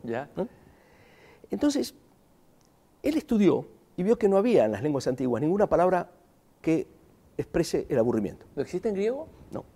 Así no. Impresionante. ¿eh? No hay. Entonces, ¿qué ocurre? Es una palabra, sin embargo, que existe en las lenguas modernas, pero no hay una. Y no hay conexión entre las que hay. Y eso también le llamó mucho la atención. Y empezó a estudiar el fenómeno del aburrimiento y vio que las primeras reflexiones temáticas sobre el aburrimiento están en Pascal y en Kant, básicamente, pero luego se convierte en el siglo XIX en un objeto permanente de discusión y de reflexión, también en la esfera pública, porque ahí vino el diagnóstico, según el obviamente es el mal del siglo, el, mal del siglo. Entonces él se interesó por esta cuestión, dice, ¿cuáles son las raíces de que el aburrimiento haya ganado este protagonismo, ¿no es cierto?, en la modernidad. Interesante, ahí estamos llegando a... Muy interesante. Y él diagnostica que la raíz profunda del aburrimiento anida, por así decir, eh, ancla en la estructura, digamos así, mm, básica, eh, ontológica incluso, de la subjetividad moderna. Una subjetividad que, según él, es monológica y normativista. O sea, es un sujeto que concibe el pensamiento de, manera monológica, tendencialmente, y que además se concibe como un sujeto que enjuicia todo desde una perspectiva, digamos así, desanclada, Esto conecta con lo que... Bueno, el sujeto antes. narcisista también que está en las redes sociales, el que dice yo, Claro, el que se bueno. muestra, el que quiere ser Entonces que no, el, el otro, digamos, se convierte a lo sumo en un plan de trabajo a realizar, pero el otro en su singularidad no comparece, no comparece. ¿no? Y entonces eso está eh, des- destinado a terminar en el tedio más absoluto, porque es siempre eh, al digamos, espejo. una versión nueva. de- se, se jugaba en Chile eso que los niños tiraban. Sí. En Chile, en Argentina eso se llama el yo-yo. El yo, yo, claro. El Yo, yo. Bueno, Sí. eh, bueno, esto sería el yo-yo ontológico, ¿no es cierto? Entonces, eh, él escribe un libro impactante sobre esto. eh, yo estoy buscando ahora hacerlo traducir, porque toma los autores. Tú sabes que hay una lección de Heidegger, del año 2930, que se llama Los conceptos fundamentales de la metafísica, donde le dedica como 200 páginas al aburrimiento. Hace un análisis Sí, increíble del Sí, aburrimiento profundo. Como antesala a la angustia, ¿no? Claro, hay una lección, esa lección es impresionante, eh, pero él toma a, a otros autores, Krakauer, bueno, eh, distintos, Walter, Walter Benjamin, ¿no? Eh, algo de eso hay, ¿no es cierto? Es decir, cuando uno tiene intereses, digamos, de otro tipo, y cuando uno dialoga, etcétera, es raro que uno esté aburrido, ¿no es cierto? ¿Por qué, por ejemplo, la gente del campo no se aburre en el campo? Y el individuo ciudadano en el campo experimenta un tedio fatal. ¿no? Eh, eh, esto es algo que da que O pensar. sea, es, ¿no? es una enfermedad que está asociada Claro. a, a este, a este sujeto moderno que somos. Hay- Hay, que estar muy alerta y darnos cuenta Es- de eso. Exactamente. ¿Ah? Eso es la tesis de Nikulin, quizá con un juicio, eh, a mi- para mi modo de ver, demasiado terminante con la modernidad. Yo te decía que yo estoy tratando de reconciliarme con la modernidad en sede posilustrada, recoger, sabiendo ya, para decirlo con Hegel, ¿no? la conciencia tiene una historia. Lo que le pasó a la conciencia es parte de la historia del despliegue de esa conciencia. Bueno, tenemos que incorporar la modernidad de nuevo en una sede en la cual ha sido negada. Pero esa, esa nueva incorporación es superadora de la primera modernidad, porque toma en cuenta lo que nos ha pasado. Entonces, Di- Dimitri, en eso que es muy duro con la modernidad, yo me distancio un pelín, pero él escribió un libro fantástico y yo no escribí ninguno. Alejandro, bueno, espero que no, no te haya aburrido, no te haya aburrido mis preguntas. A mí no me ha aburrido tu, respuesta. Ha sido un diálogo, al contrario, fascinante. Espero también que quienes nos siguen lo, hayan, lo compartan, que hayamos practicado la sunicía, ¿cómo se llama en, en griego? La- Sunucía. La sunucía. ¿ah? es. El antídoto perfecto contra el aburrimiento que a veces nos devasta. ¿ah? Eh, muchas gracias, Alejandro, por esta conversación.